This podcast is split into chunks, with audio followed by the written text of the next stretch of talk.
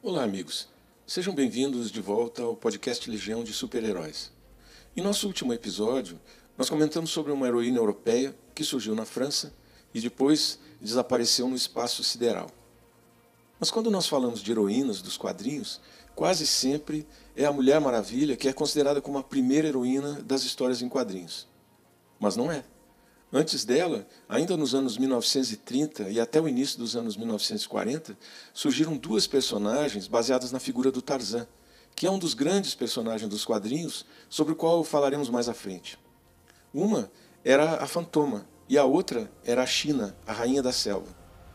É claro que é por conta do quase total esquecimento das heroínas anteriores e o indiscutível impacto da Mulher Maravilha no imaginário cultural que fica mais fácil considerar que a princesa amazona foi a primeira heroína do, do, das histórias em quadrinhos. Mas a verdade é que a China já tinha sua própria revista em 1937. Balançando entre as árvores, pendurada em um cipó, vestida só com a pele de um leopardo que ela mesma matou, a China, apresentada ainda na era de ouro dos quadrinhos, era algo novo e para alguns até um pouco assustador. Ela era uma selvagem, mas uma selvagem nobre, uma mulher branca que havia sido criada por africanos. Ela matava animais e homens sem hesitação, fazendo justiça na selva para manter a paz em seu reino. Seus únicos poderes eram uma grande velocidade, a força e a astúcia, e as suas únicas armas uma faca e um arco, com flechas naturalmente. E olha, ela foi a primeira heroína a conseguir sua própria revista eh, em quadrinhos. Em suas aventuras, ela enfrentava leões famintos, traficantes de escravos malignos em aventuras sensuais e quase sempre violentas, de modo que houve uma época em que ela foi acusada de sexismo, de imperialismo e até de racismo. Nas profundezas da selva africana, por onde circulava a China, era possível encontrar uma cidade egípcia com as pessoas vivendo exatamente como no tempo dos faraós. E se descesse um rio, era possível encontrar um navio pirata que poderia ter saído direto do Caribe do Barba Negra. Esse tipo de ruptura com a realidade é a essência do mundo da China. O espaço narrativo da China é uma selva africana fora da civilização, fantástica e até certo ponto fora do tempo e livre, completamente livre das leis da ciência física. E a China vivia na África porque, para a mente do público americano daquela época, a África era um lugar misterioso e obscuro, ao contrário do que se sabia da América, da Europa, da China e até do Japão. A ideia que se fazia da África onde a China vivia em 1938 era de um lugar proibido, cheio de mistério e cheio de romance. Era um lugar onde um homem europeu ou americano civilizado poderia entrar em um mundo fantástico e bárbaro de aventura e se apaixonar por uma princesa selvagem, linda, loira e sensual. A África era como se fosse uma tela em branco sobre a qual os homens projetavam as aventuras estranhas e violentas que apareciam nos quadrinhos da China.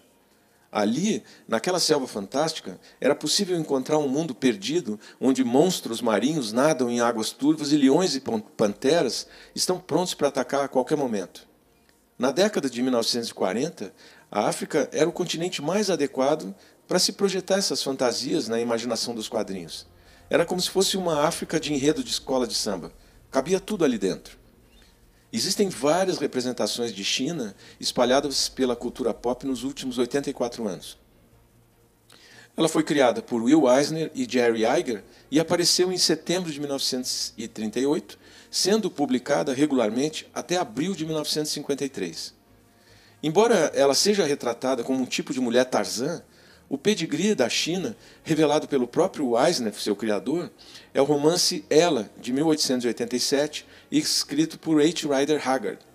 O livro conta a história de aventureiros ingleses que descobrem a cidade perdida de Krr, que é governada pela linda e imortal Ayesha, que era uma rainha egípcia. E por que se diz que ela era uma mulher Tarzan? Porque sua origem tinha os mesmos elementos da história do Rei das Selvas. A história é a seguinte: China era filha do explorador Cardwell Rivington, que veio para a África fazer explorações. No entanto, seu pai morre acidentalmente depois de beber uma poção mágica feita por um feiticeiro nativo chamado Koba. A pequena China se torna então uma pequena órfã naquela terra estranha, mas uma órfã que cresce na selva e aprende a sobreviver, desenvolvendo a capacidade de se comunicar com os animais selvagens, de lutar com facas, lanças, arcos e outras armas improvisadas, sempre com a orientação de Koba, que passou a cuidar dela como se fosse sua filha. Suas aventuras envolvem principalmente encontros com traficantes de escravos, caçadores brancos, africanos nativos e animais selvagens. Mas aí as vendas foram caindo e a China meio que desapareceu. E depois de uns 30 anos desaparecida na selva, a China retornou em um filme que foi feito no ano de 1984, estrelado pela atriz Tanya Roberts. Alguém conhece? No cinema, essa nova versão da China é uma órfã que foi criada por um xamã da tribo Zambuli no fictício reino africano de Tigora. Ela desenvolve poderes telepáticos que lhe permitem se comunicar com os animais. O filme é cheio de perseguições pela selva, com China Roberts montando uma zebra que todo mundo vê que na verdade é um cavalo pintado. E para não deixar de lado a sensualidade característica da personagem dos quadrinhos, o filme apresenta algumas cenas de nudez. Mas olha, a essência da maioria das histórias em quadrinhos, super-heróis, é, ficção científica, crime, selva, cowboy e guerra, é o conflito. Mas não um conflito de interesses ou ideias econômicas, mas de punhos certeiros, tiros e raios laser. Mas como esse conflito violento é condenado pelas sociedades civilizadas, o truque das histórias em quadrinhos é inventar um espaço, tipo um espaço primordial, onde as proibições éticas e legais contra a violência não se aplicam e onde é possível existir uma aventura que desafia a própria morte. E este espaço, no qual a civilização ainda não se desenvolveu, acaba sendo a selva africana idealizada, o Velho Oeste ou mesmo uma galáxia distante. Pode ser também um espaço atual, onde os poderes mutantes adquiridos por heróis e vilões permitem que eles ignorem a aplicação da lei humana comum, como é o caso da Nova York do Homem-Aranha e do Quarteto Fantástico. E pode ser uma galáxia onde todo mundo é verde e carrega uma lanterna.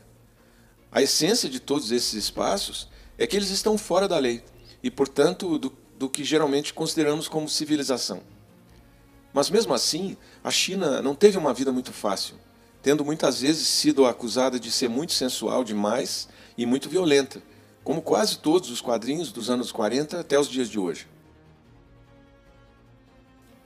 Bem, como a personagem não teve continuidade nos quadrinhos, o cinema decidiu dar-lhe uma sobrevida. Depois do filme com a Tanya Roberts, Bollywood na Índia produziu uma série de filmes sobre a China, mas sem usar o nome para não ter problema na justiça. E acaba que existem três filmes sobre a personagem. O primeiro, conhecido como Lady Tarzan, de 1983. Depois um outro chamado Afrikadali Sheila, de 1986. E o último, Jungle Key Betty, de 1988. E no ano 2000, a China apareceu de novo, dessa vez com o nome de Shirley Hamilton, em uma série que chegou a ter 35 episódios. Nessa série, ela tinha um novo poder, que era a capacidade de se transformar em qualquer animal de sangue quente, desde que olhasse fixo nos olhos do bicho. Mas espere, isso não é tudo. Nessa série doida, ela aparece como uma assassina feroz com a capacidade de se transformar também numa criatura humanoide chamada Darakna. Nessa forma, ela mata muita gente. Embora na sua forma normal, ela também aparece em vários episódios esfaqueando soldados e outros vilões até a morte. Bom, nós já aprendemos que quase todas as personagens dos quadrinhos, em algum momento, sofrem alterações para se adaptar aos novos tempos e às exigências do público leitor. Mas a verdade é que muitas vezes essas alterações acabam se transformando em uma mera sombra do que era o personagem original.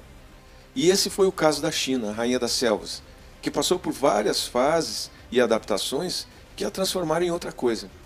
E a verdade é que essa outra coisa não conseguiu fazer com que a China continuasse.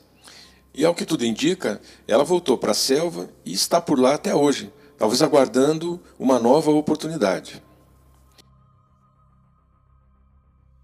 No próximo episódio, nós continuamos no tema das transformações que sofrem esses super-heróis, falando de um super-herói que talvez tenha batido todos os recordes em termos de alteração de personalidade e de sua própria história. Até lá!